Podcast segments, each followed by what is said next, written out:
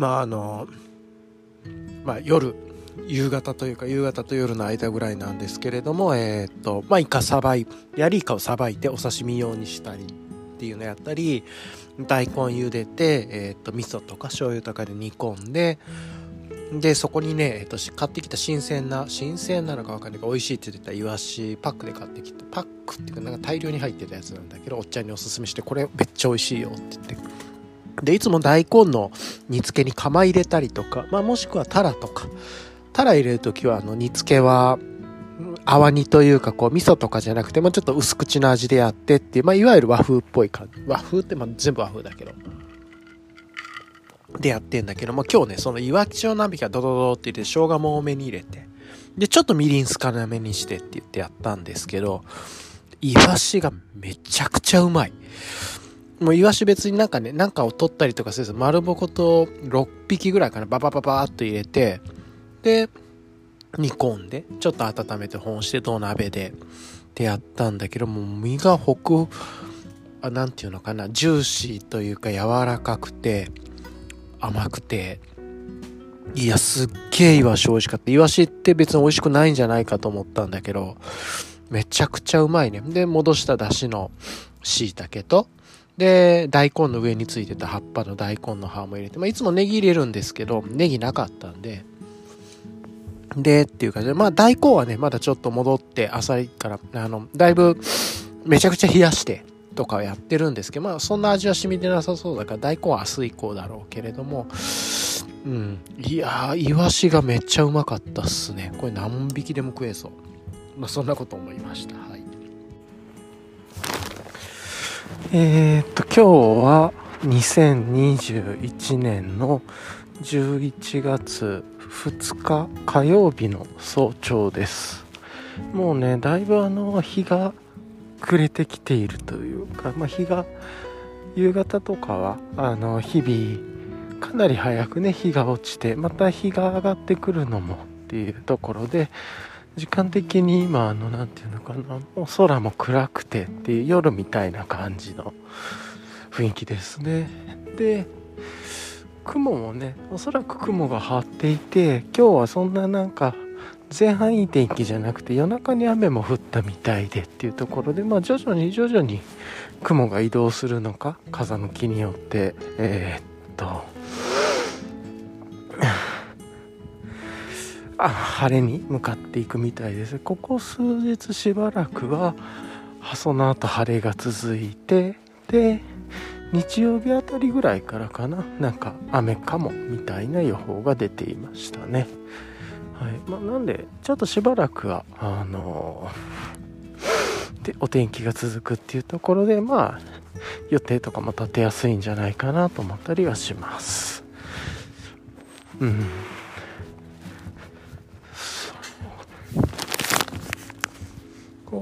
なんていうか徐々に空が明けてくる感じも気持ちよくて綺麗ですよね。いいですよね。はい。ちなみに今えー、っと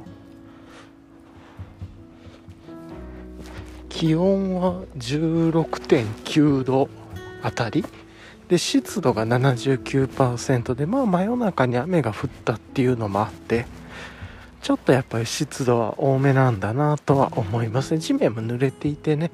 雨上がりのなんか日という感じで動いてます。はい。じゃあまあいつも通り今日の格好から散歩の格好からっていうことで考えるともう本当にこれいつも通りです。えっ、ー、とちょうどね今17度ぐらい。でなんかもうちょっと寒いかなと思ってたんですけどうんと定番のもう自分の中で定番の、まあ、何着か全部あのいつも同じの着てるんですけれども色違いとか若干のサイズ違いとかでいろいろと思っていて同じもので、えっと、まず大和道さんの、えー、100%ライトメリノジップかな。えっと、長いんだよね、名前がこれ。まあ、薄手の、えっと、100%メリノの、えっと、長袖ですね。うちょ薄手の。で、胸元までジップがついてるモデルで2021年に登場したものですね、秋に。と,、えっとその上に、えっと先月出たアルファベストですねいや同じく大和道さんこれがもうすごくいいとこれがあるおかげでかなり、えっとレイヤリングの幅が広がったなと思ってますでそのためにこんな季節でも今通常であればね今までであれば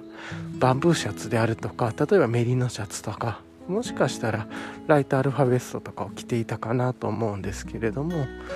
今えー、っと同じく大和道さんの UL シャツ、まあ、長袖の方を着ているっていう感じですね。で暑くなればこれ脱げばいいし脱いでポケットにしまえばいいっていう感じでやっぱりこうポケットであるとかウエストバッグとかにコンパクトにしまえる、まあ、50g 台のシャツっていうのはすごく重宝しますね。はい。うん。でとボトムの方は100%のまたメリノのタイツ。薄手のタイツを履いていてやっぱりね夏からちょっと秋に移行して10度台ぐらいに近づくとちょっとタイツ履いておく方がちょっと風が吹いた時とか楽だなと思っていて。でそれに追加してえー、っと上には、えー、とその上から DW5 ポケットパンツ、ライト5ポケットパンツと、えー5ポケットパンツの、まあ、いいとこ取りというような感じ。ですごく DW が個人的にはこの秋以降は気に入ってますね、まあ、これぐらいの今あんまり全然風が吹いてないから。うんそうそうそう。こういうなんか全然風が吹いてない時だったらうん。あれかも。あのー、DW じゃなくてなんだ。ライト5パケットパンツでもいいかなとは思う、うん、全然いけそうかなっていう感じはするんですけれどもね。でそういう意味で11月のこの後、えーと、11月のとか、まあ、約来週っすよね。来週に出る予定のえっ、ー、とライトアルファタイツだっけ。またポーラーテックアルファダイレクトを使っているタイツが、えー、と11月10日に発売されるようなのでその後からがすごく楽しみですね。はい。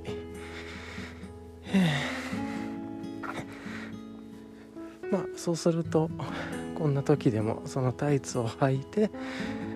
ライトハイポケットパンツを使えるのかとかなんかそういうのちょっと試してみたいですね。何度ぐらいだったらそれでもいいのかとか。で靴はビボベアフットのいつものやつっていう感じですねはいまあそんな感じで、うん、あとはハイパーライトマウンテンギアのバーサつけてでも本当にいつもの葛藤でゆっくりこう早朝の、えー、人がほぼいないこの空気が澄んだ感じのところを、まあ、トレイルコースに向かって歩いていて散歩をしているっていう感じですね。いやすごく気持ちいいですねこういうのは。はい。ちなみにあれですねあの今ポーラテックアルファダイレクトのことを思い出したんであれだ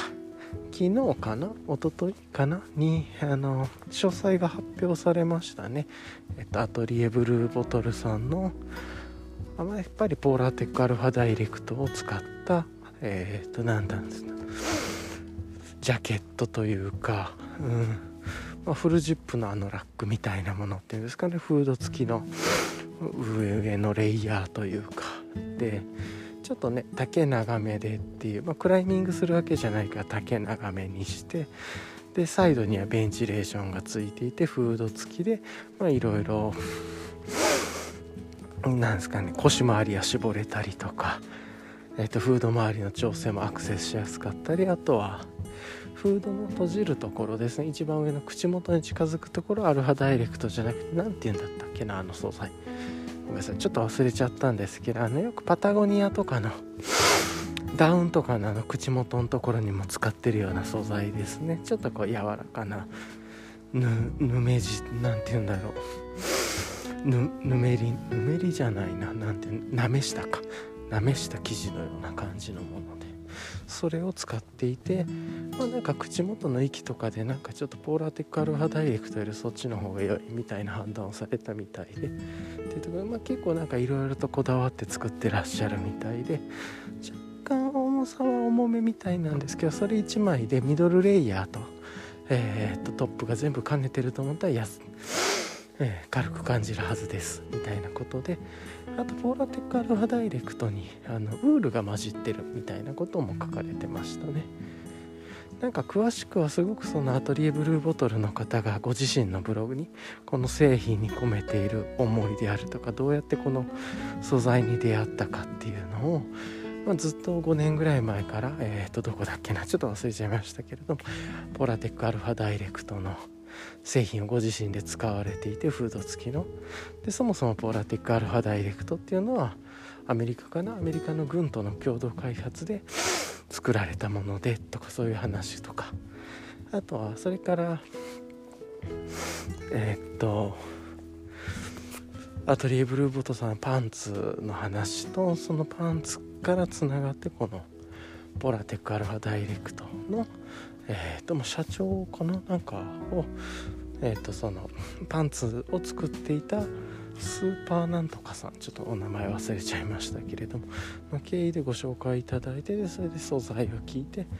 ただねポラテックアルファダイレクトだけじゃなくてそのまだほぼどこにも使われていないウールを混ぜたポラテックダイレクアルファダイレクトがあってそれだったらなんかそのただこれって時間とお金とまあなんかいろいろと手間がかかるみたいなものらしいんですね。そう用意するのに要は物を売るっていう観点でするとかなり前から準備しないといけないっていうことなんだけどそれはアトリエブルーボトルさんをまあものづくりに対する姿勢としてそれは全然自分たちにとってはこうなんていうのが障壁になることではなくっていうことでその素材を入れ込んででまあご自身の今までの5年ぐらい前からポラーテックアルファダイレクトを使われていた上でジャケットで使われていた経験をもとに、えーとまあ、開発されたもので色が何色かな45色展開ぐらいで赤色とかもありました、まあ、黒と薄めの色とあときつね色っぽいものっていうのかな茶色っぽいものとグリーンっぽいのかなんか水色とグリーンかなんかどっちかのような薄手の色もあったような赤があってっていうところでうんやっぱりなんかあの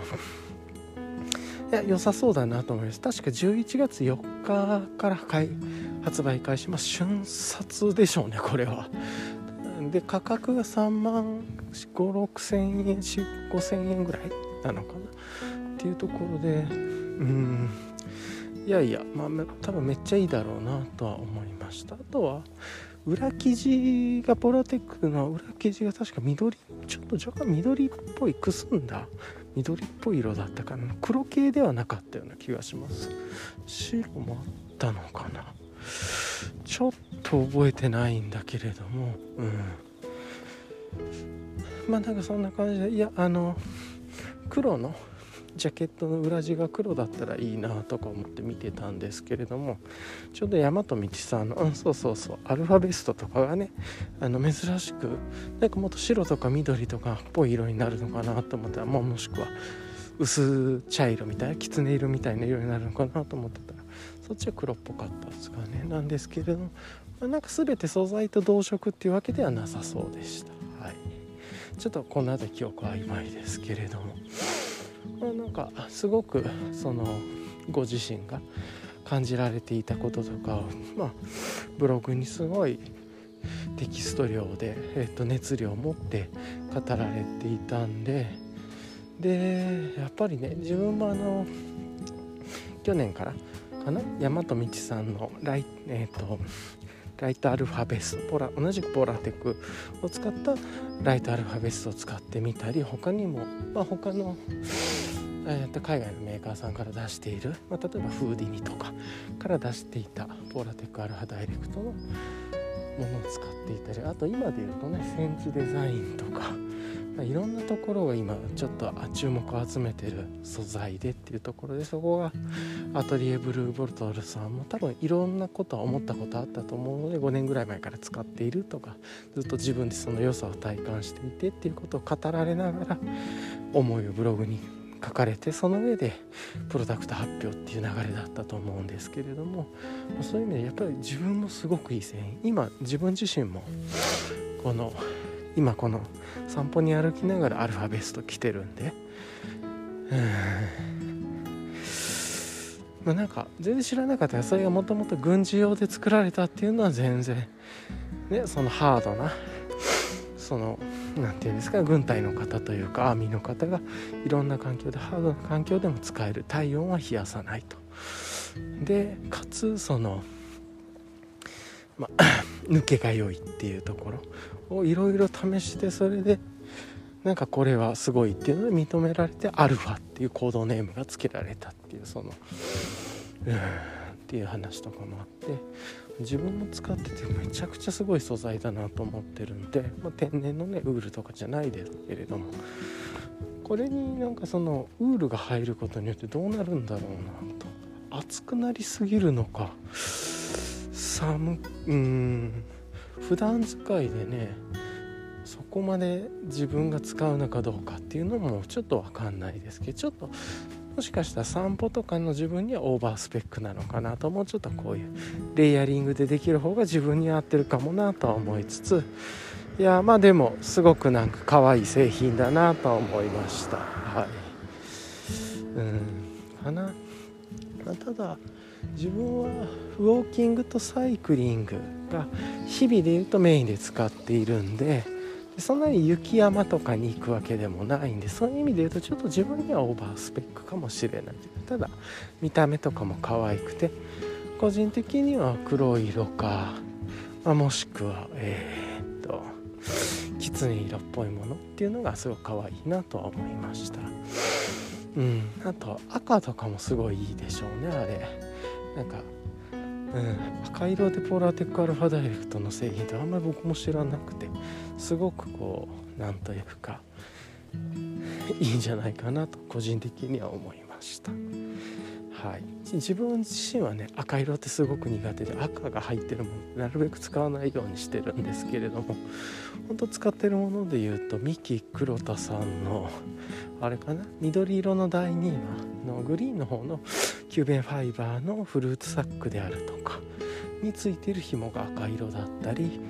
あとは、えーと、JMM さんが最近ね、まあ、ちょっと遊びでというか遊びなのかな？みたいな感じでカラビナとか出されていて、まあ、その辺りで赤色もあった青と赤かな、まあ、あってそういう意味でちょっとこうその三木黒田さんのフルーツサックの赤い紐の赤色大えっとね緑色のやつだけ赤色なんですよね紐が。で白と黒のやつはその紐は赤ではなくてみたいな感じ。でその赤色。自分は緑色のキューベンが好きなんでその赤に合わせるためにジェームさんの赤のカラビナとか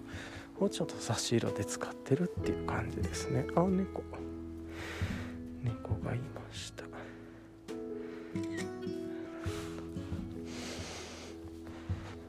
多分昨日見た猫がちょっとこっちにまで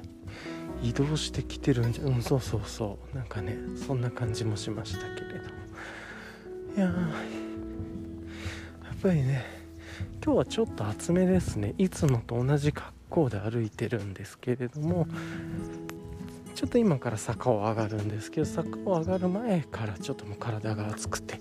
今ちょっと UL シャツのボタンを開けてるところですね。でこれボタン開けた瞬間からこう何て言うんだろう、まあ、ボタン開ける前から蒸れなくてあったかいというか寒くない状況だったのがさーっとこう開けたことで空気の通りが良くなってでも寒くはならないっていうのかな。ちょうどいい感じでまた空気を落ち着かせてくれるという感じで、まあ、すごくいいウェアだなと思ってるっていうところですね。やっぱポラテックアルファダイレクトすごいなと個人的にはうん。全くこれの素材があることレイヤリングとかの考えが変わるなと思ってます。はい、だからなんかそういう意味で11月10日？11月4日がさっき言ったアトリエブルーボトルさんの発売日ですけれども11月10日の大和道さんの発売日ではこの次アンダーの方のポラテックアルファダイレクトのタイツと。それからえっ、ー、と UL オールウェザージャケット。要は多分フルジップモデル多分ダブルジップなんじゃないかなって思うんですけどの UL オールウェザーが出るのとあと UL ミトンっていう新商品が出るんで11月10日結構なんかすごそうだなと思いますね。であとはあの UL オールウェザージャケットとまああのEnlightened Equipment の Visp だっけ？あのレインジャケットとかなんかこの辺りの比較がまた以後出てくるのかなとか、まあ、なんかそんなことも思ったりしながら楽しみですね。これから以降もちょっとずつ面白いプロダクトが出てきて世の中面白いなと思いながら楽しみに過ごそうと。で12月3日かなには UL オルウェザーのなんかロングコートかな？コートかなんかが出るみたいでこれはこれもすごく期待大という感じですね。あそうそうそう。なんかそんなことをちょっとすいません今日の昨日の振り返り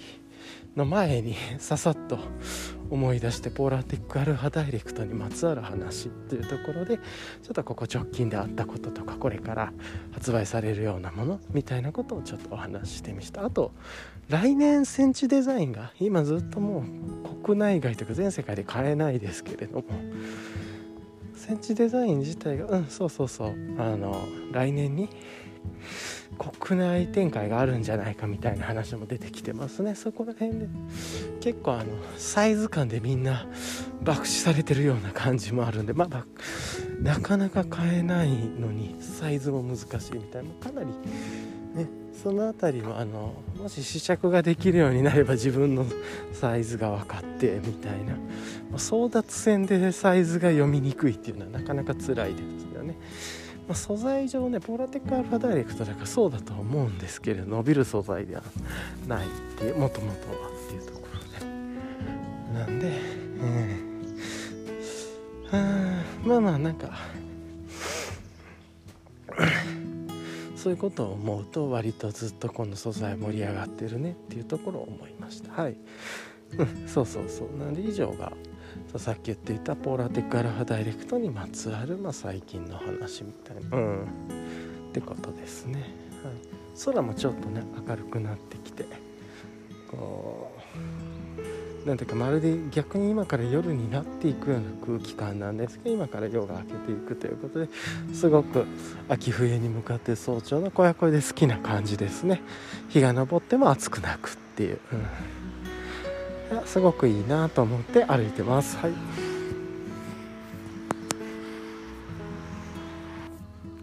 あらショック。今まで歩いてたんですけど。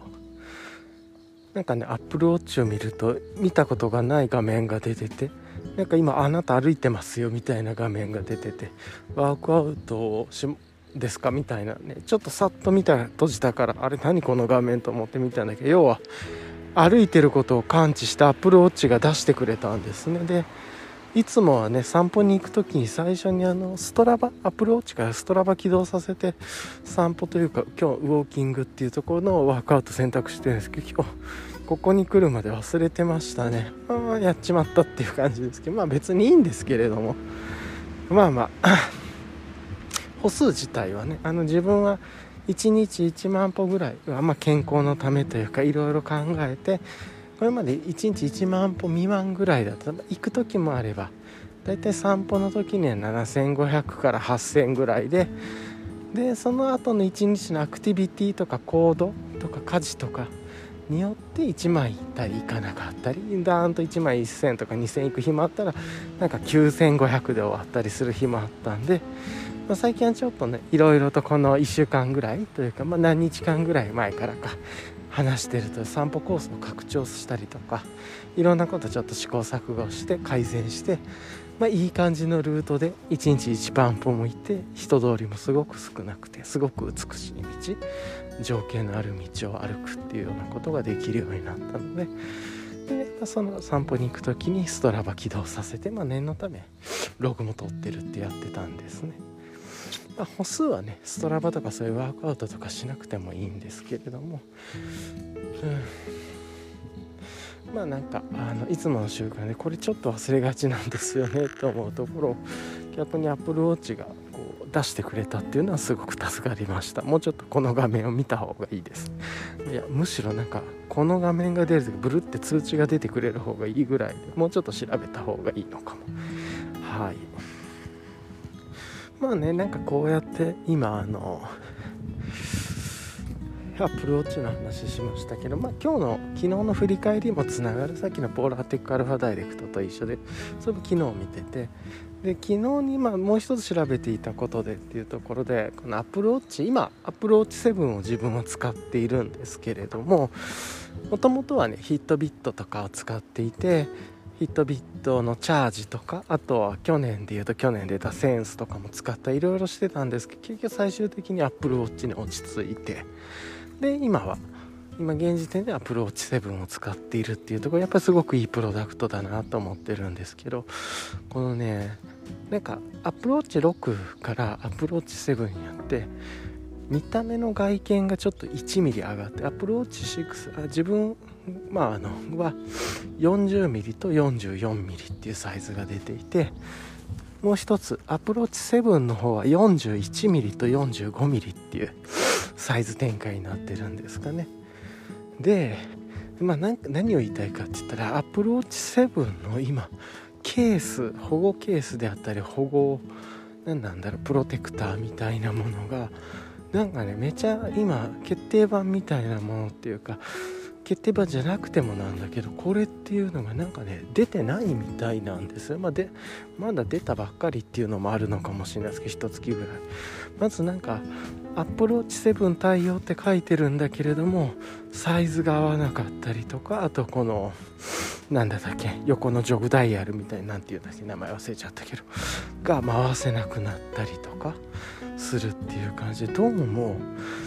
メーカーの製品のところに 45mm44mm みたいな前のサイズ展開も書いてるものはかなり怪しいらしくて入らないとか入ってもタッチが効かないとか画面がアプローチ7で広がったのにその分の領域が狭くなるとかさっきのホイールが回らないとかでかなり今まず何ていうんですか保護のバンパーのようなものであるとか上から覆うプロテクトタイプみたいなもの全面をカバーもものはかなり今ないみたいですね。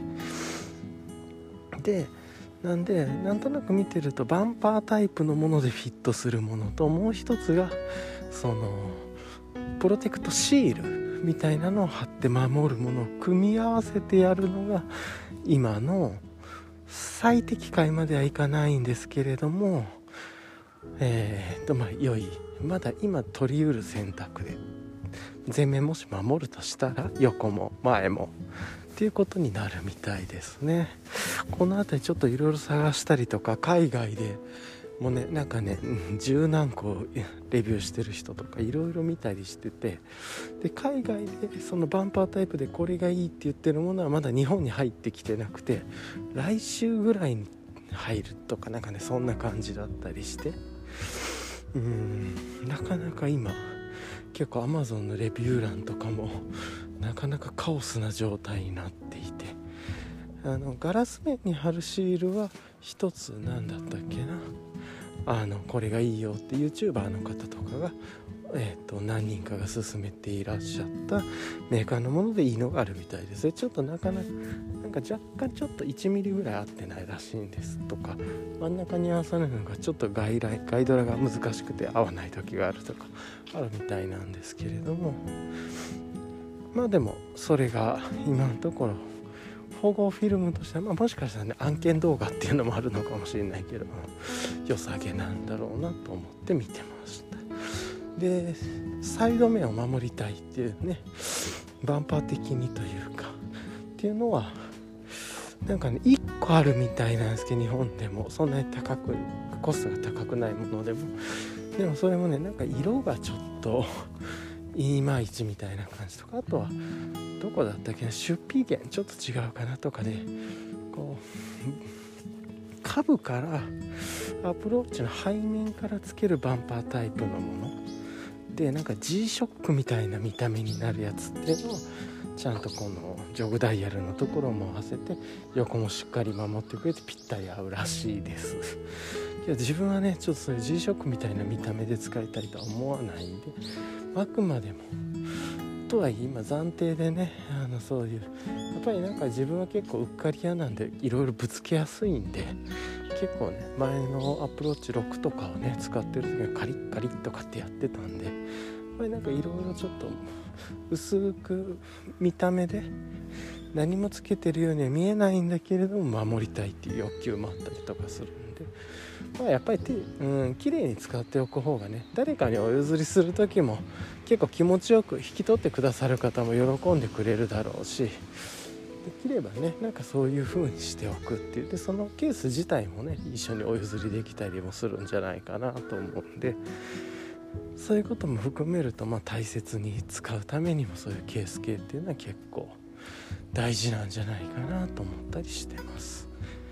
うん、とかね、まあ、なんかそんなこと思いつつでも今その1ミリ変わっただけだからいけんだろうみたいなので。いやいけないみたいななんかね結構そういうので。あの4445って書いてるもの4041って書いてるプロダクトかなり怪しいみたい。でレビュー欄もおすすめ順とか何て言うのかなでするとすごく評価が良くてあのバッチリですとかすごくいいですって書いてるんだけれどそれ全部あのウォッチ6の人だったりとかして。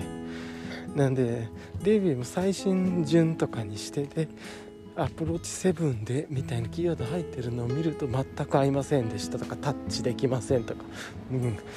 ジョグが回りませんみたいな何て言うんだっけこれさっきからジョグダイヤルのこと名前思い出せないな。クラウンか。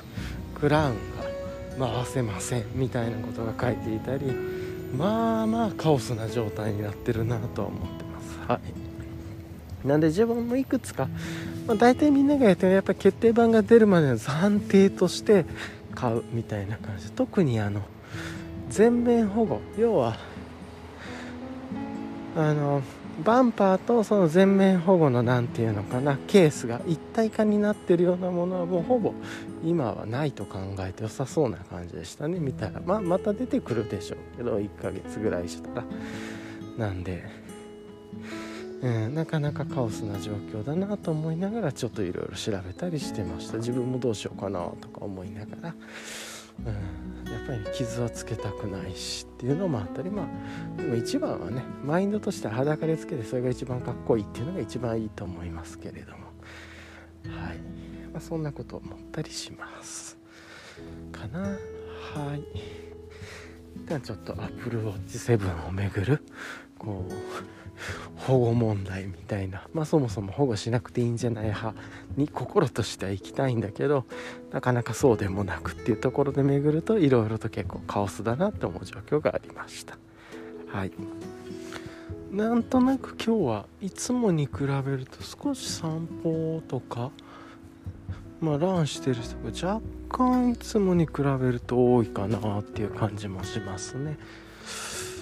うん。まあなんかそういう日もあるのかなという感じがしますが今ちょうどね公園のさっきもちっちゃいトレイルコースを歩いていたりとかしてうんそうそう。であとはその後まあもうちょっと深いトレイルコースに入ってっていうことをやりたくてゆっくりゆっくり気持ちよく歩いています。はいじゃあねあのなんか話が前後しちゃってポーラーテックアルファダイレクトの話とアップルウォッチ7の話をしちゃったんですけれどももともと,、えーと、昨日の振り返りでいろいろそういうの考えてたことだった昨日考えてたことだったんで、まあ、先に振り返りのトピック2つほど話したっていう感じですがはい。もう1つぐらい。じゃあちょっといつも通り順番は前後しましたが今日の振り返りっていうところでお話ししたいなと 思ってます。で昨日は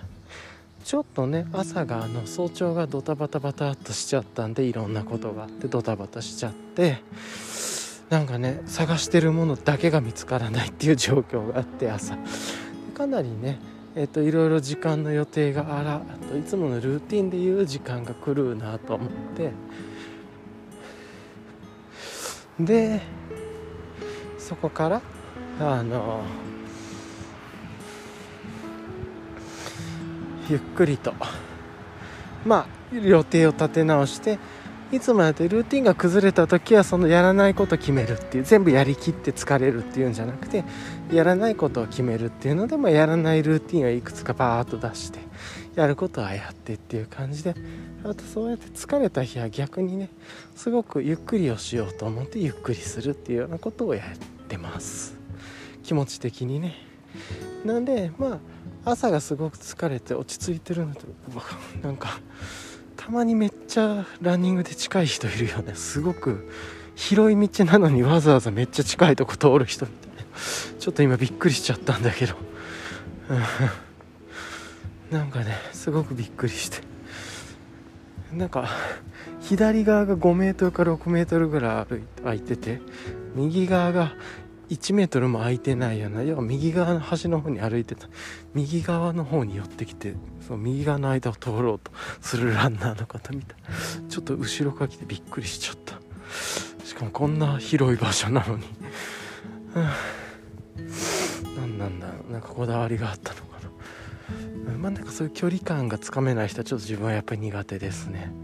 まあ周りにこういうとこはあんま好かれるとこではないと思いますけど。ちょっとびっくりしちゃうっていうところで、ま昨日のね、えーとまあ、戻すと、まあ、ルーティンで時間で、えー、っと、押してしまったとか変に予定が崩れた時にはその後ぶり返しでやらないこと決めるのと後半すごくゆっくりしようとするっていうあれあれをやりたいなこれをやりたいなっていうのはやめようと思うっていうことで昨日は結構ねマインド的にちょっと早朝ですごい疲れてしまったっていうのもあったんでその後はルーティンを減らしてで、まあ、夕方夜ぐらいからかなゆっくりして過ごしてたんですね。いつもやってるようなからわーっとやらずに。でえー、っとまあいろいろと終わって落ち着いてからじゃあもう今日はゆっくりしようっていうところでクラフトビールで昨日はえー、っと何だったっけな。宇宙ブルーイングさんかな。宇宙ブルーイングさんのシューティングスター IPA 350をもうちょっとゆっくりして本当にゆっくりちびちび飲もうと思ってゆっくりいただきました。あのまあまろやかで濁ってジューシーな感じのいわゆるヘイジータイプというかなんですけど個人的に宇宙さんが出されているこういうヘイジー系の中でそんなに自分はそんなピンとくる感じじゃなくてあくまでもこの辺りはねもう味覚とその経験の好みによるところだと思うのでなんですけどもちろんなんかもうそのジャンルとしてはすごくというかもう作られてるクオリティ自体はすごく高いんで美味しくてっていう。ただ他の宇宙さんの方が自分は好みのものがいろいろあるなと思いながらなんだけど美味しく飲ませてゆっくり飲ませていただいて少し。で、まあ、少しあのゆっくり飲みながら昨日はあれですね。あちょっとね今日明日明後日といろいろとこう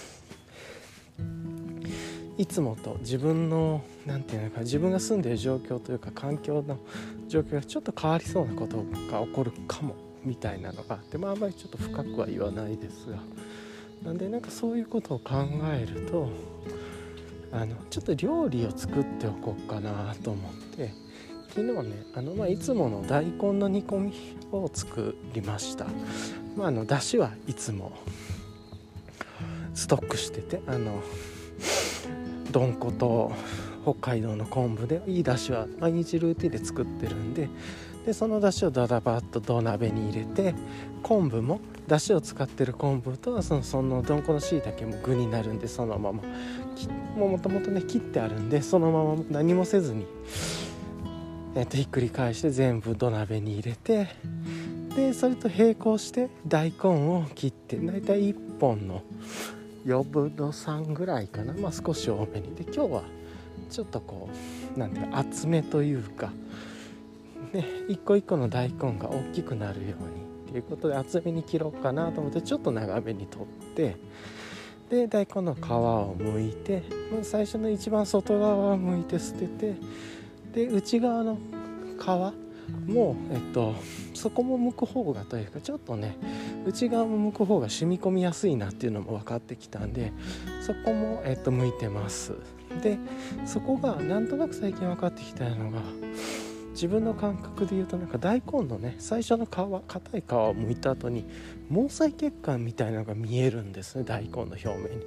その毛細血管みたいなのがなくなるぐらいをの厚さで、えー、っと皮を剥いていくというようなことをやってます。でそうするとなんか何回か前からそれぐらいで剥くと味がね初日から染み込みやすかったり2日目ばっちり染み込んだりとかしていい感じだなと思ってやってる。で外の熱い皮を剥いた後のその薄い毛細血管みたいなのが見えるっていうのの皮はそれは取っておいといてそれはちょっとねわざと細めに皮むき器で切ってナマスにしてます。あの一緒にね大根のだから大体大根の煮物を使う時ってそれと一緒にお酢とみりんを出しておいといてお酢は心の酢ですね。お酢は心の酢とあとみりんは自分は今えっ、と飛鳥山あの発酵させて熟成させている。有機系のやつで、まあ、めちゃくちゃ美味しくても普通にお酒として美味しいんですけどこれ。うん。甘くてまろやかで砂糖いらずっていう感じの。まあみりんお酢を少し多めでみりんを入れてで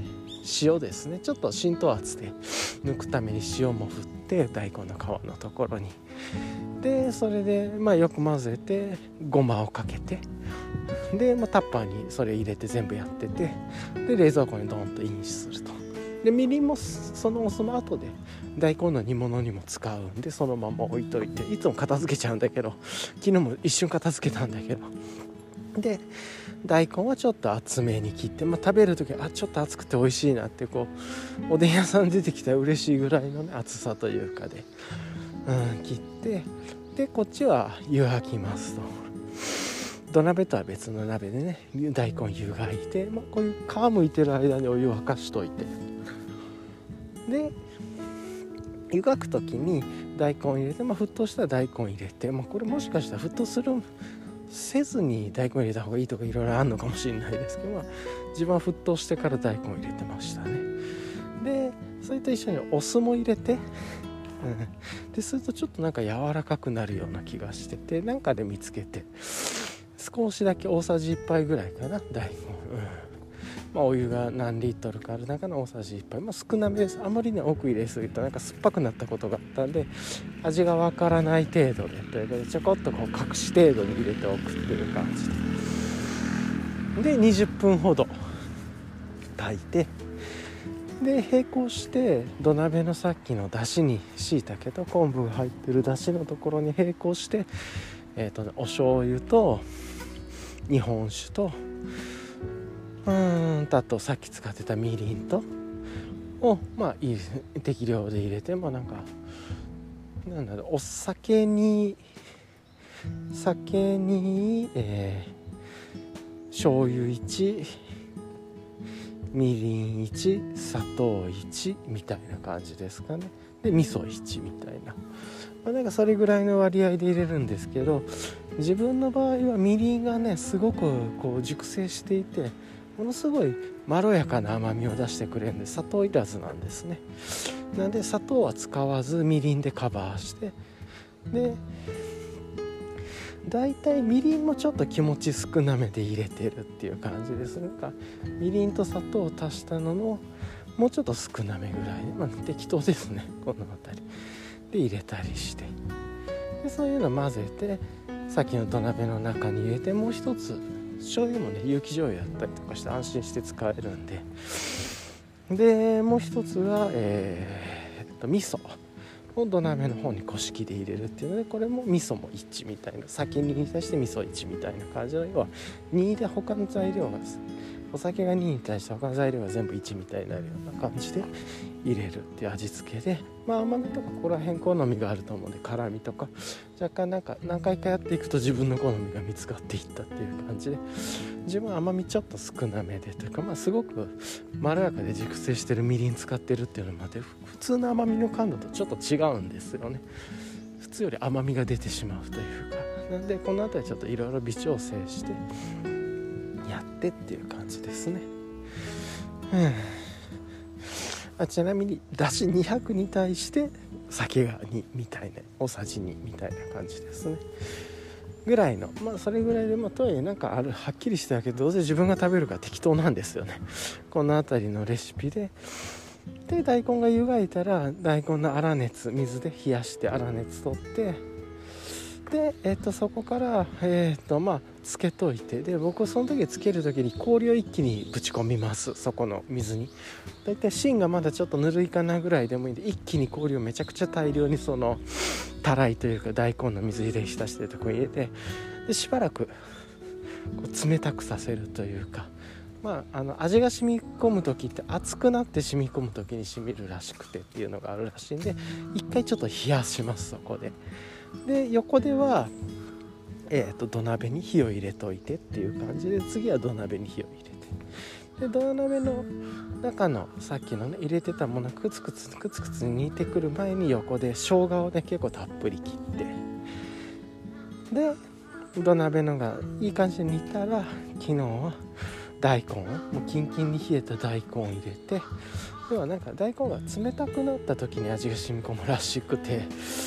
ちょっと僕も全部検証したわけじゃないです。がちょっと自分はなんか冷や一回冷やす方が味の染みが1日目いいなと思っていてそういうことやってます、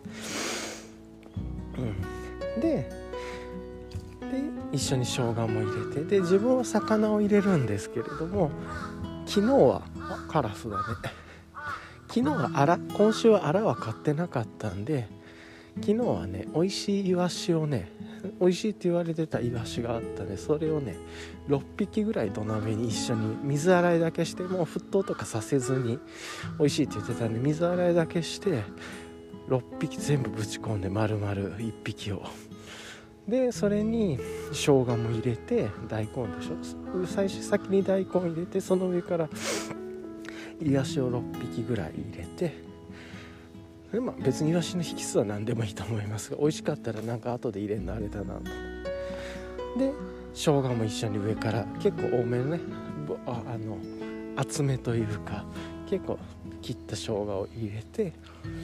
でいつもは長ネギを入れるんですけれど太いね鴨ネギというかあの鴨ネギみたいなイメージのネギです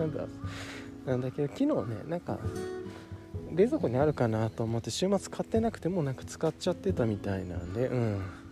それやめてなんか代わりに大根？その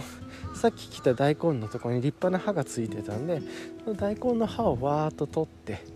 でその茎の部分とかっていうのをザクザクザクっとまあ食べやすいサイズというかこう何センチぐらい親指台ぐらい親指の長さとか一つ指ぐらいの長さに切ってそれでザカザカザクっと上からま緑系で入れてっていうのでで土鍋の蓋して弱火で15分ぐらい煮込むっていう。でもそれが終わって終わったらピピピピピってなったら土鍋の火を止めてまあ食べるだけっていう料理ですね。でまあ結論からするとめちゃくちゃうまかったですね昨日。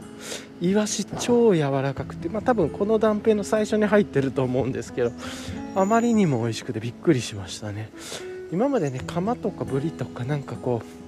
うた脂身が多くて分厚い切り身みたいなのとかまあそのいわゆるアラとかを入れてたんですけどイワシ全然いけんなと思って。い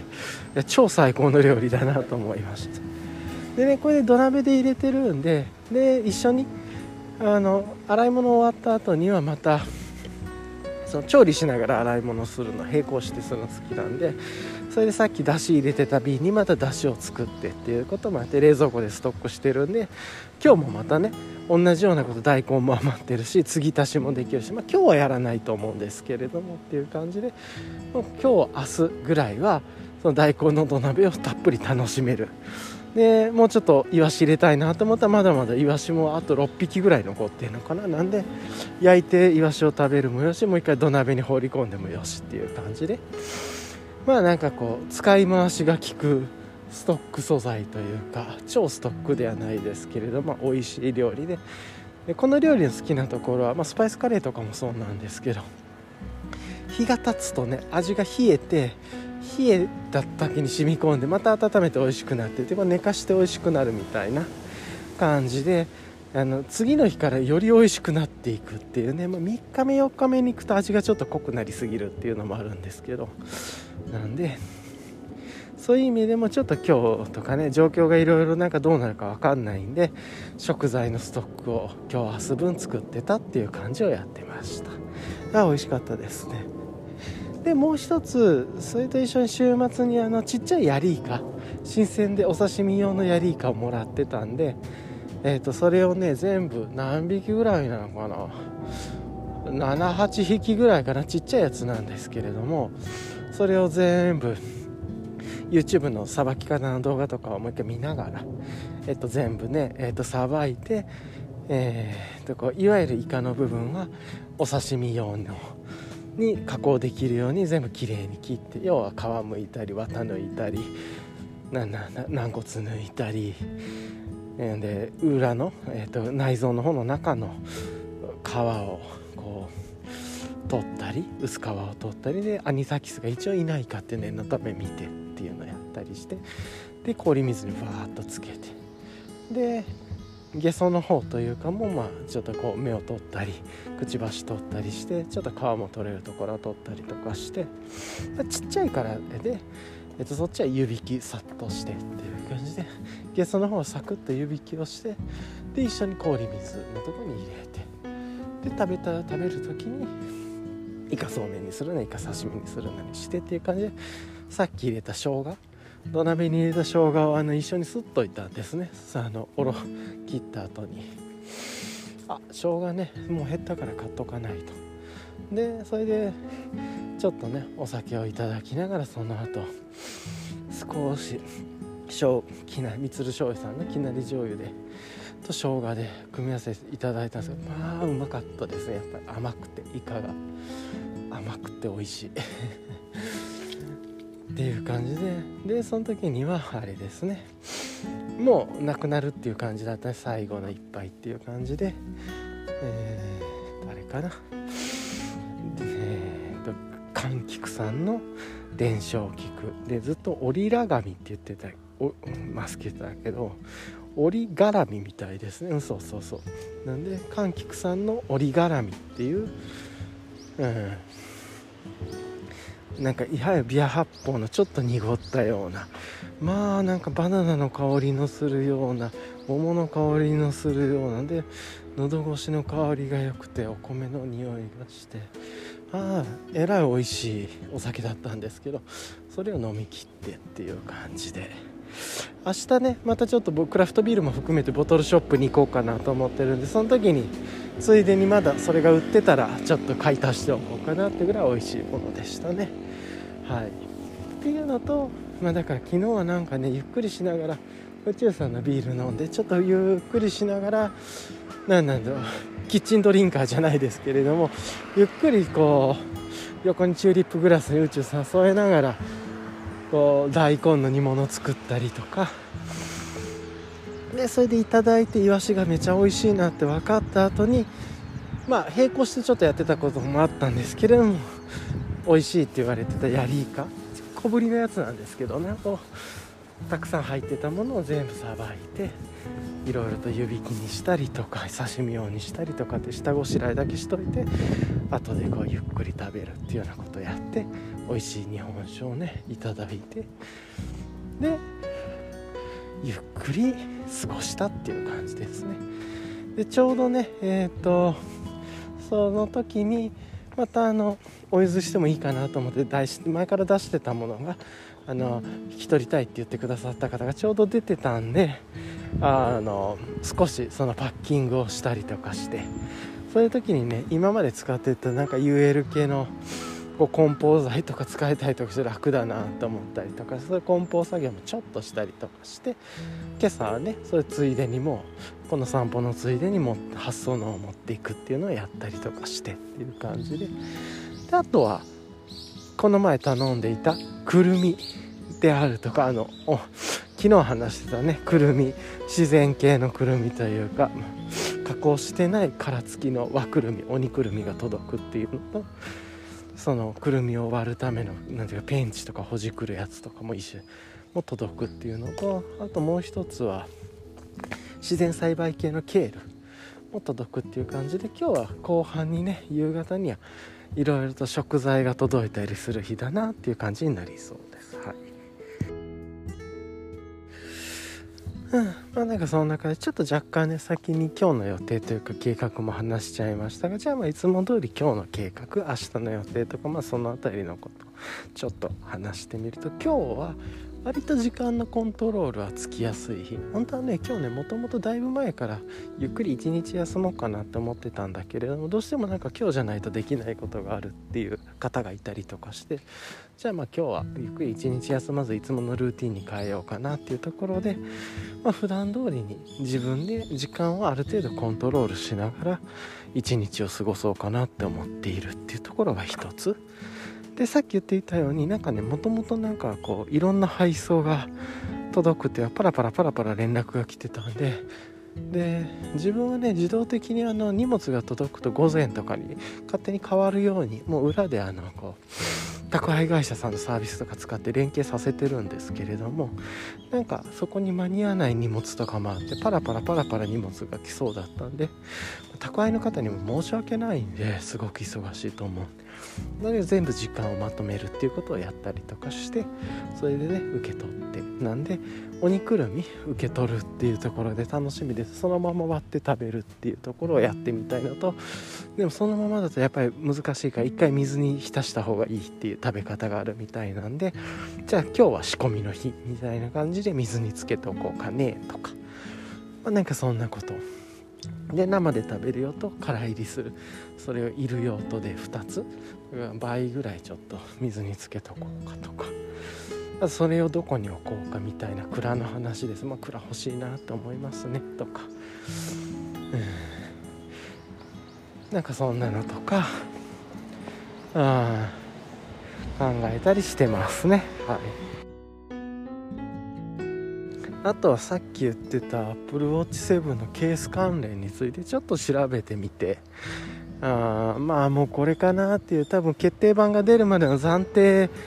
での出費みたいな感じになると思うんですけど一回わなんか今日はめちゃくちゃカモがいるね。あの出費みたいな感じでケースを頼んケースだったりカバー保護フィルムであったりとかをちょっと頼もうかなって思ったり。あとねえっ、ー、と有機のポン酢がなんかねストックを切らしちゃっててでそ気が付いてなかった。有機ポン酢のストックもちょっと買い足しで入れておこうとか。ただねあのすだ有機のすだちポン酢の方はあるんで全然いいんですけれども。あポン酢切らしちゃってたなと思ってそれの買い足しをしようかな、まあ、ちょっと買い物ストックを入れるとか。って感じですかね。まあなんかそんなことをやって。で今日はちょっとイレギュラーなことが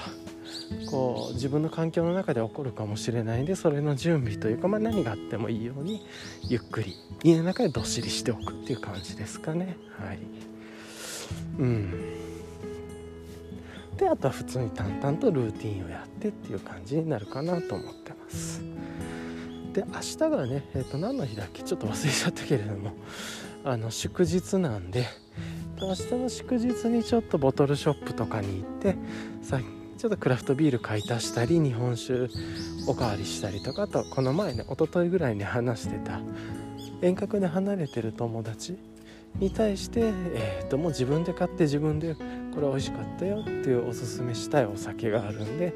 まあ、家にもストックがあるんですそういうのと組み合わせて買い足すようなものでいくつかこう今買えるクラフトビールで美味しかったなと思ってたものがあればそれ味は分かってる。それとさっき言ってた折り絡みとかね。あと他にもアブノツルさんのゴーヤとかも好きだった。りそういうのもないかなとか。なんかそんなって結構ボトルを買いますっていう感じなんで明日晴れてるしさあリストラグラーでちょっとこうライドを楽しみながらボトルショップに行こうかなと思ってるっていう感じです明日の予定はい。まあなんかそんな感じで今日はちょっとどっしり構えてでまだねゆでエビとかゆでたこも残ってるんでケールのサラダにそういうの混ぜたりしてっていう感じでいただこうかんでイカの刺身のねもうまだ冷やして水につけて残してるんで切り身っていうのかな。まだ切らずにというかさばかずに残してるんでそういうのもちょっといただいたりとか。で土鍋のっていうのもあるんでもう食事の心配そんなにねすることもなく美味しくなってるっていう。むしろ昨日より今日の方が土鍋も美味しくなってるだろうか。煮物大根の煮物も。で楽しみですね。はい。ちょっとお腹空いてきました。そんな話をしていたら。まあそんな感じですかね。はい。ゆっくりして。うん。今週末にね、えーと、友達尊敬するしている方との友達のポッドキャストもするっていうような感じになってるんで、まあ、そこでいただくちょっとしたクラフトビールとかもあえて新しいのとかを見てっていう感じで明日選ぼうかなと思ってます。まあ楽しみですね。はい。今週はちょっとねいろいろとありましたがまあゆっくり過ごせそうように心を平穏に時間と心を平穏に過ごしたいなと思ってます。はい。であとは余った時間というか空いてる時間は部屋の整理とかこういう風な生活をしたいなって想像を育んでないを見るっていうこれがない方がいいんじゃないかっていう思考で片付けしていこうかなと思ってずっと引っ越しとか環境移行するまで片付けですね。とかなんかそんなことを思ってます。はい。まあ一旦あの直近の計画としてはこういう感じかなというところです。はい。あそういえば振り返り大事なこと忘れて今日の振り返りですごく良かったことがあのものすごい今日よく寝れたんですよね。まああの水を寝る前というかあの、まあ、アルコール少しクラフトビールと少しの日本酒をたしなむ程度いただいてっていうのはやってたんですけどやっぱり次のお酒に行く前にたくさんたくさん水を飲むっていうことをやっていてで心拍見ながら落ち着いてきて大体自分の心拍が平常時で60代前半、まあ、50代後半から60代ぐらいなんですね。なんで、まあ、そこら辺の心拍になるまで戻して上がっていた。ちょっと60代後半とか70とか見えてたらそこ心拍を戻るぐらいにしか次の肺をいただくみたいなことをなんとなくやっていて、まあ、きっちり見てるわけじゃないんですけれども、まあ、そういう気持ちになってから水を飲んで落ち着いてからじゃあ味を味わうという感じで次にお酒を少しいただくっていうようなことをやっていてこれもなんかね数値見ながらやっていてで割と早めに寝てね早めって言っても自分は20時台に寝るのが理想なんですけれども昨日21時ちょっと入ってからぐらいかなで寝ててっていう感じですね。でもすごい熟睡しちゃっていてただ寝る前にちょっと60中盤ぐらいで寝ちゃったのかな心拍。6050代にはいかずにということでもうちょっと水飲めばよかったなと思ったんですけれども、まあ、それでねもういつの間にかもうねもうすぐ寝ちゃってて前の日あんまり寝れてなかったっていうか深い睡眠取れてなかったっていうのもで起きたらめっちゃ寝たなと思ってあでも起きたから夜中2時台ぐらいかなと思ったらまだ10時22時57分とかでえっと思ってびっくりして。で そっからまた少し水飲んで寝てっていう感じで結局ね早朝に起きたんだけれどもそれでもだいぶいつもより早く目が覚めてで睡眠データログ見たらとにかく深い睡眠ずっととってて1時間半取るのが自分の理想というかいい感じだなと思ってるんですけど睡眠のバランスの中で。昨日は3時間半ぐらいとって逆にちょっと心配ぐらいでしたけどまあとにかく超熟睡してましたね。なんですけれどもなんかね心拍がやっぱりあダメですね。その寝る前やっぱりしっかりして59とか60に戻さないとダメだなと思った。寝てる時の心拍が60代の前半からぐらいだったんですね、まあ、中盤に行ったり平均心拍が645ぐらいだったんですよ。結局起きた時なんで。若干やっぱり少し疲れも残っていたりあのあと30分ぐらい寝たかったなと思ってたんですけどそれは目が覚めちゃったりとかして心拍的には自分は寝てる時の平均55ぐらいがすごく気持ちがよく寝れてるんでいつも。そういうところもちょっと加味してもうちょっとこう自分の心拍と合わせながらこう美味しくまあいろいろな素晴らしいブルワリーさんとか醸造家さんが使ってるお酒を少したしなむっていうことをやるのであればそういうふうにやっぱり心拍とかそのお酒の分解のコントロールっていうのをめっちゃしないとこういうルーティンは回らなくなるだろうなと思いました。ただもうすごく熟睡してよく寝て夢もなんか多分ね結構見てたはずなんですけど朝起きて思い出せないぐらいだってなんか見てたな。とまあ、そんな感じで早朝目が覚めてもかなり早い段いつもよりもちょっと早い段階で目が覚めてなんでいろいろ準備をしたりして、まあ、今散歩に来てるっていう感じです。よく寝れてよかったですね。やっぱり毎日なんか失敗したこととかこうか思ったこととか定量的に出てることとかいろいろ組み合わせながら YWPT じゃないですけどやってみたこと分かったこと次にやることぐらいのなんかざっくりしたレベルで、まあ、KPT でもいいんですけど Keep Problem Try でしたっけ？アクション？KPTA でもいいか。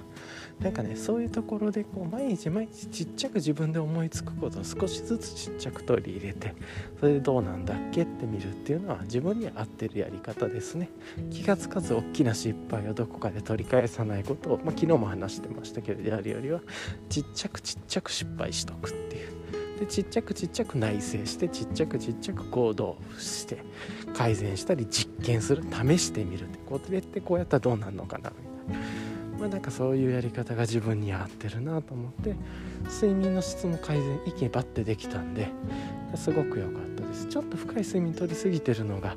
そんなデータが出てくることがあんまりなかったんでちょっと気になるところはありますが前日までちょっと最近深い睡眠が取れてなかったことが原因なのか何か別のことなのかみたいなのはまた今日ちょっと試せるかなと思います。はい、そんな感じですかね。はいじゃあまあ定番のというか今の今日の自問自答っていうことを考えて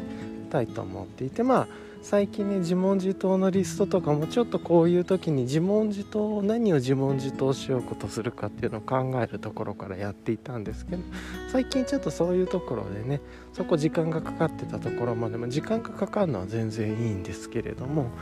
なんかあのそういうことを考えると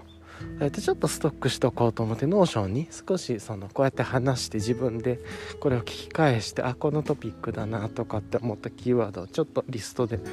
単純にメモったりとかしていてうん。でいくつかねそういうことやるとストックが溜まっていてちょこちょこちょこちょこ出てたんですけれどもその中で見て考えてでさっきさのさっとそのストックを見てたら、えーと、失敗することとか振り返りっていう話が書いてて一番下のように。今まさにねあのそう睡眠の話で失敗することと振り返りとかっていう話をしてたりもそのまま今日の自問自答は失敗についてみたいなもしかしたら振り返りについてとかそこから派生するようなことえーと、自分の中で想起することとかつながることっていうことについてちょっと話せるといいのかもなと思い今日のテーマは自問自答のしテーマはなんかめっちゃ車今通ってますね。今日自分がやる自問の中東のテーマはまあ、失敗することについてみたいな感じで話してみようかな、まあ、思考をしてみようかなと思います。はい、でさっきも言ってた通り、えー、っとこうやってねなんか失敗することって今まですごくやっちゃダメなようなこととか失敗って NG 起こさない方がいいこと。未来を想像すると失敗してない方がいいことって失敗は悪とかダメっていうことだと思う。ってたんですね。ずっと思い込んでた。でもちろん失敗学とかね失敗論とかいろいろあるのも分かってるんですけれどもその失敗はできる限りしない方がよくてででも失敗した時には何か学びがあるはずだっていうぐらいのスタンスだったんですよ過去。なんだけど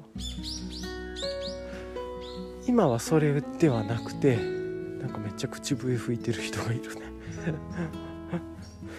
なんかね今はそれではなくてとにかくちっちゃくちっちゃく失敗した方がいいと思っていて要はね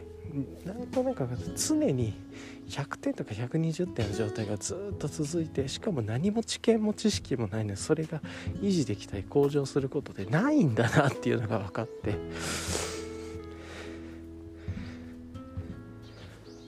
どちらかというと何て言うのかな。取り返しがつかない失敗をする前にちっちゃく平均点が低い失敗要は取り返しのつくとか改善ができる失敗をちっちゃくちっちゃく繰り返してそこから考えつくこととか思いつくこと内省をするとか経験したことっていうのを高速で回していって改善していったりあこれっていうのはこれは失敗なんだなって気が付くとか。結果とね相関見たらこれが相関してんのかなとかっていうのも影響もあるだろうし世の中の状況が変わっていったり自分の状況環境が変わっていったりするし生き物と一緒で毎日毎日その時間が流れていていろいろ変化もある中であこういうことなんだなって気が付いてこれは失敗と、まあ、自分が仮定するだけで決めてもいいなみたいな。だから要は最近で言うとね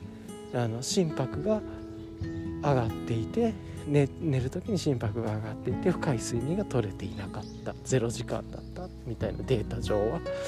で自分は深い睡眠をとる方がやっぱり1時間半ぐらいはとる方が起きた時とかその日一日がすごく気持ちよく過ごしやすいとか体調がよく感じる。っていうのもあるのでみたいななんかそういう経験とかいろいろ積み重ねたり蓄積しながらでもじゃあ深い睡眠が取れてない時って何だっけって考えたらこういうことが原因かなとかやっぱりそういうことって人間いつもね同じ行動をしてるわけじゃなかったり羽目を外してしまったりとかすることもあるんで。なんかそういうことをちっちゃくちっちゃく内省できるそれが気が付いてないとそっちの、ね、例えば今で深い睡眠が取れてないことにも気が付かず例えばそのプラススマうんそうそうそう。スマホとかを触り出して夜も寝れなくなってみたいな。だんだんでもそれで脳は動くから楽しくなっちゃって夜更かしになってデータで睡眠は取れてないけれど朝は起きないといけないから起きて無理やり起こしてみたいな。で体もだるくなって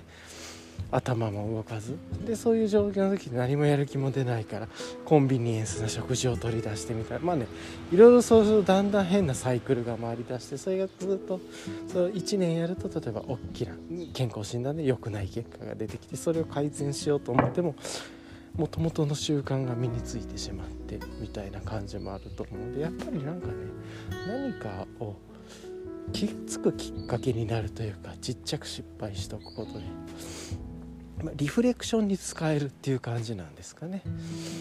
うん、まあそもそも何かどう失敗って定義するのかっていうのもあると思うんですけれど、まあ、今自分はざっくり好む状況ではないとか、うん、なんかそれぐらいで考えてるんですけれども、うん、なんかねそういうことを考える時にちっちゃい失敗の方が気がつきやすいあ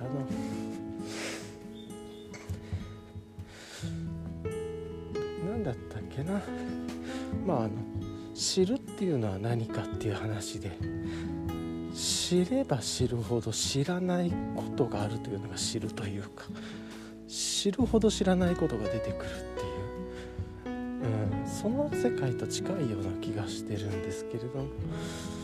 うん、失敗しないと知れないみたいなこともあると思うんですね。だから失敗っていう言葉がいいのかなっていうそもそも論にもなるんですけどなんかその知るための行動として失敗とかって定義はなくとして単に振り返りのきっかけを作ってたりなんかな自分の中で振り返りもしくは内省をするきっかけを使っていて次のアクションっていうのかなこうしてみたらこうなのかなぐらいの仮説を持って実験してみるみたいな。でこれの状態が何かって多分一言で言うとプロセスなんだと思うんですね。で実はなんか成果で例えば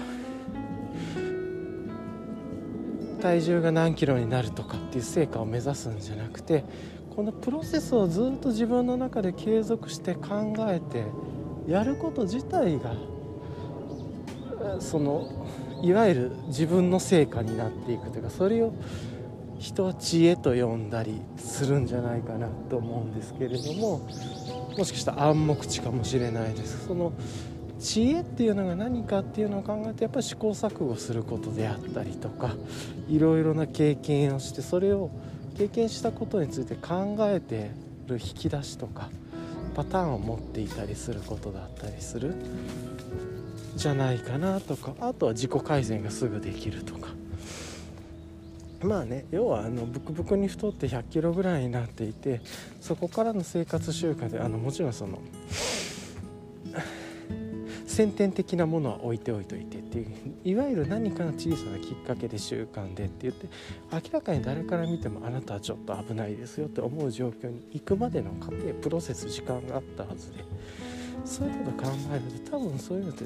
本当に日々のちっちゃなこととか脳のだるがりさとか脳ってね怠惰なところもすごくあると思うんでだからこそ今スマホとか短尺動画であったりとかこう自動でレコメンドとか短い文章とかがやっぱりこの脳のあのよく言う第一領域と第二領域でいうとその現代の脳の方にこうハックしやすい仕掛けになってるというかそういうのもあると思っていてちょっと話脱線しましたね。なんでとなく思うことはあの失敗って思うことって失敗じゃないって思うしそれこそが知恵になっていくというやっぱちっちゃくこうかなかなって思うこととかっていうことなんでなんかそういうのをやらずに何も考えずにどーんとまあいけるだろうとか俺はだ自分は大丈夫とか。いや今まででこうだからとかっていうなんかちっちゃな予兆とか予感を気づかつかなかったりそれは無思考というかそうなった時に何か取り返しのつかない取り返しが聞きにくいこともしくはそこで取り返したとしても連鎖的に他にも歪みがいってるからどんどんどんどんそれが明るみになってくるというか A を対処しても B が出てきて B を対処しようとしたらすごく時間がかかることがあってでもそれを深掘りしていくと全部がつながってる問題でみたいな。うんでそれを対処するようとすると今すぐは絶対できないみたいな。だから恐ろしくコツコツやることが必要だったりとかね。だったりでその中で例えば事故だけじゃなくて他者となんかそういうことが関わって起こるようなことでいうとその他者とのコミュニケーションの仕方とか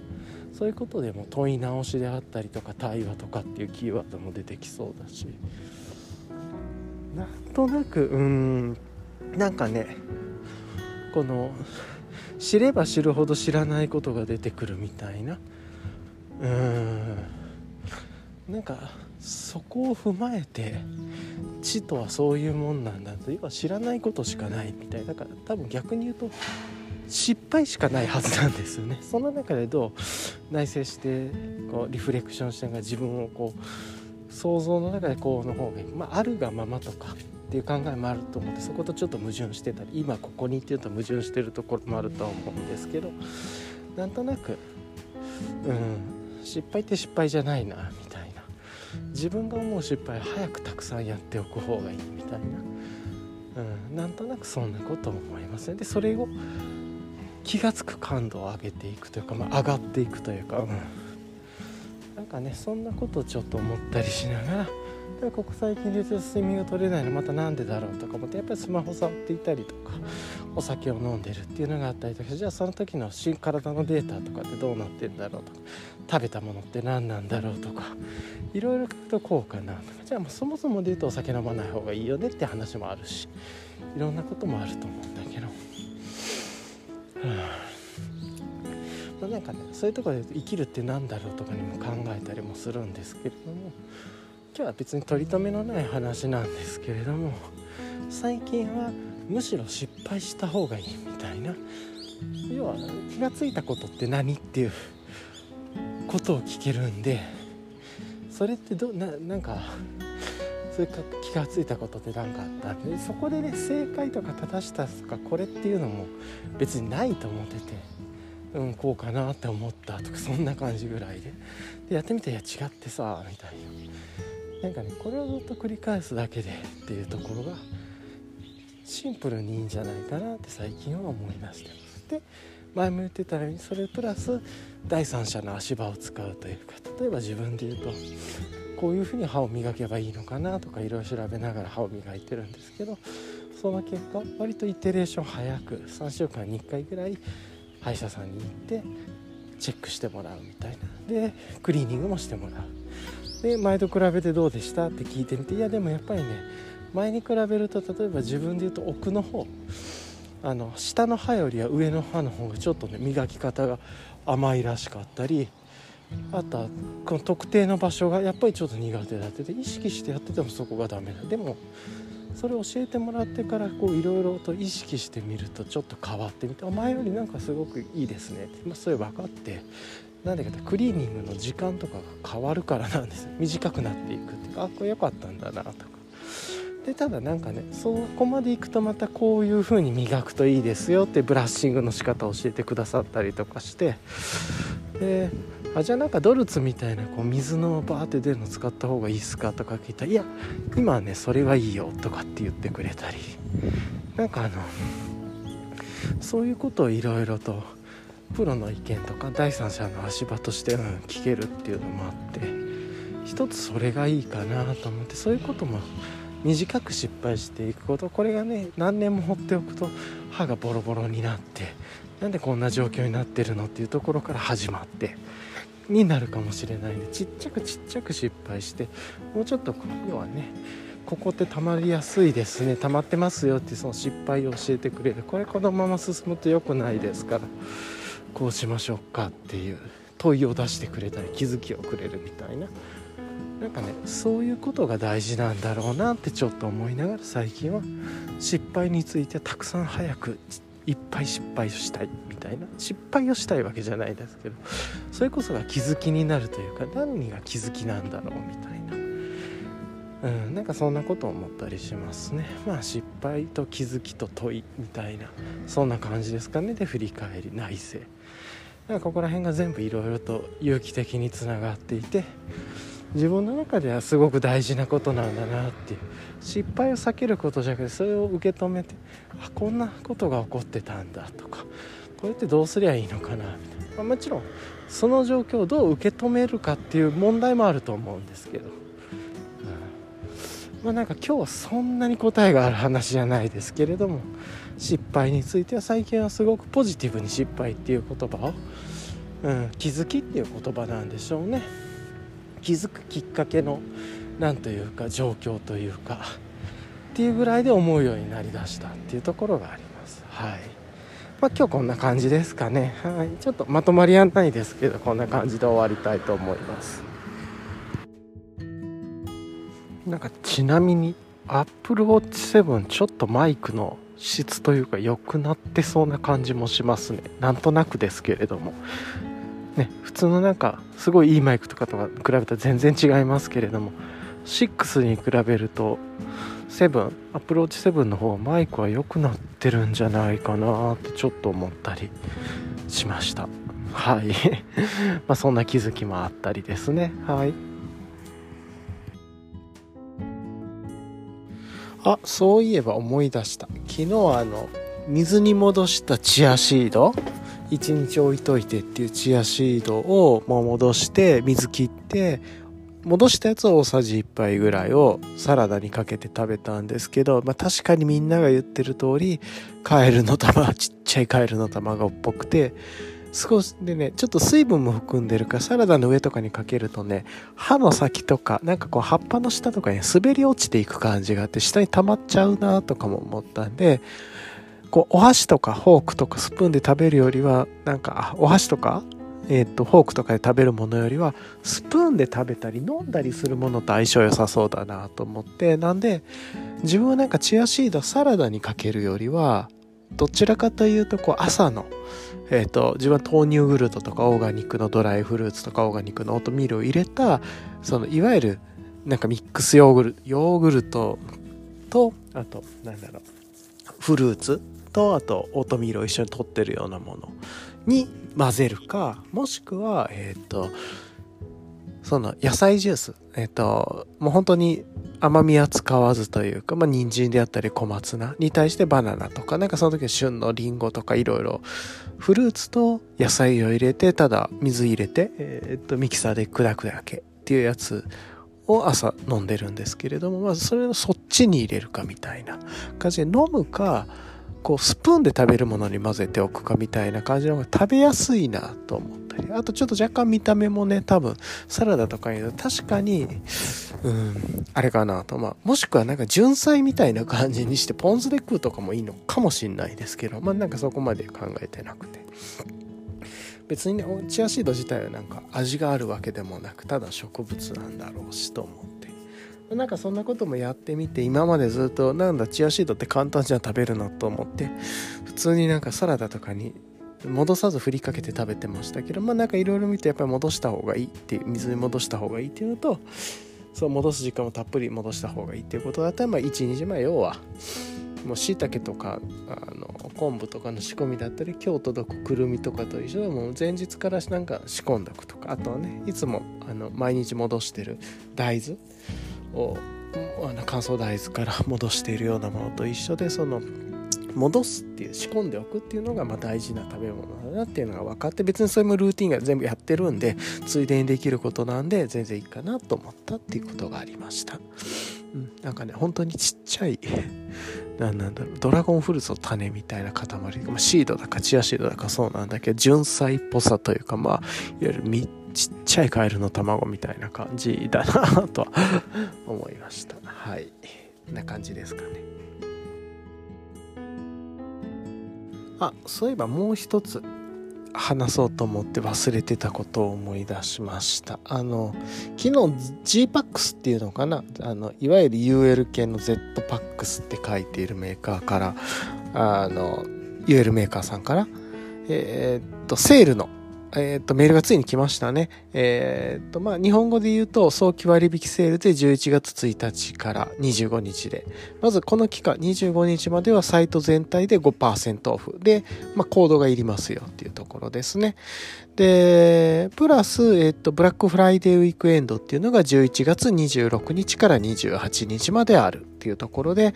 えっ、と、この時は、えっ、と、この11月の末です、26から28、要は5%オフが終わった翌日からの3日間は、スリーピングバッグか、またはキルトとか、えっ、と、プレックステントですね、とか、あとはフリースタンディングテントをお買い上げの方に、えっ、と、ネロサブネロをプレゼントっていうところと。か、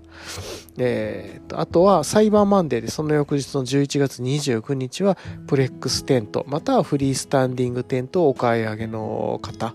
に対してはトレッキングポールを1本くれるっていうことで、まあ、まあまあこれもありがたい人はいるんじゃないかなとか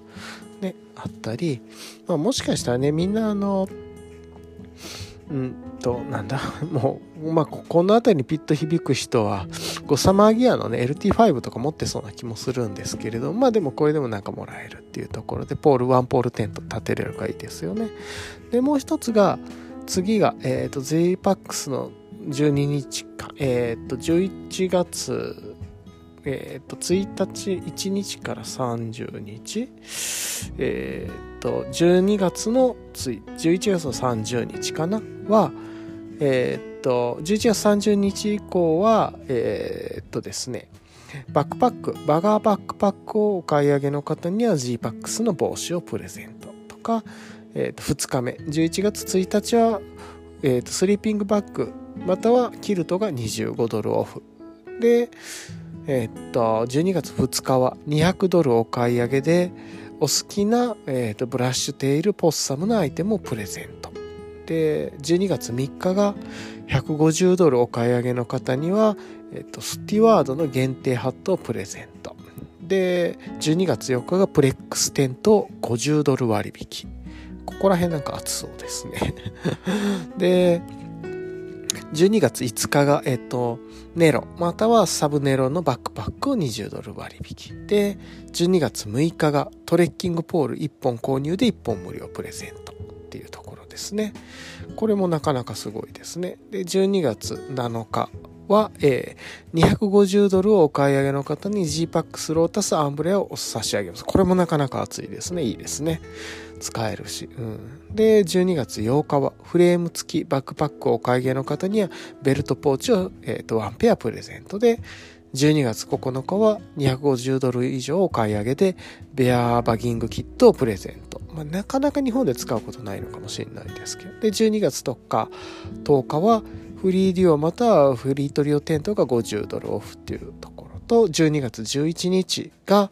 えー、フレーム付きバックパックをお買い上げの方にベルトポーチをワンペアプレゼント。で、最後、12月12日から12月25日がサイト全体で5%オフっていうところで、12月1日から25日と12月12日か12月25日は5%オフが入るっていうところですね。で、最後、ボクシングデーセールっていうところで、12月、えー、と6日から12月30日は12月末までは、プレックステントまたはフリーディオテントが50ドルオフっていうところで、まあ、もう始まってますが、えっ、ー、と、12月の年末まで、えっ、ー、と、毎日何らかのクセールであったりとか、割引があるとか、おまけがついてくるっていう感じで、やっとウィンターセールが始まったっていうところで、これからどんどんね、あの、ハイパーライトマウンテンギアであるとか、いろんなところがセールをかけていくと思いますので、まあなんか、気になっていた方とかっていうのは結構この機会に海外から自分で使いたいものを購入するっても一ついいのかもしれないですね。はい。